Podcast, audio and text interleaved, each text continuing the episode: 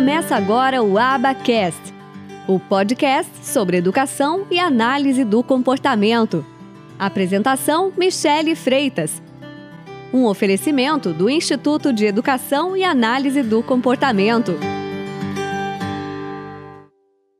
Mesmo se todos os psicólogos no Brasil decidissem que eles queriam trabalhar com autismo, eles ainda a gente não ia conseguir suprir a demanda de casos que existe, que são 320 mil psicólogos formados por dados do, do CRP muitas das pessoas da análise do comportamento são da psicologia.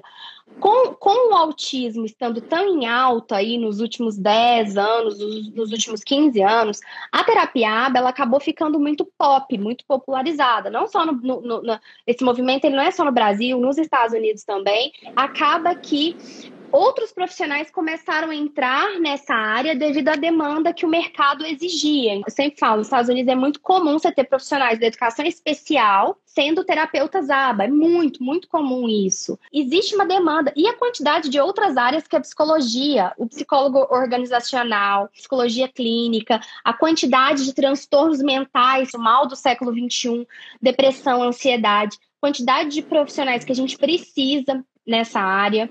É assim, é uma área específica que hoje abriga, agrega diversos profissionais da saúde e da educação. Então, assim, que vão trabalhar nessa área com terapia ABA, seja na posição de ser um AT, seja na posição de ser um, um, terapeuta aba ali, o titular do caso, ali o analista do comportamento.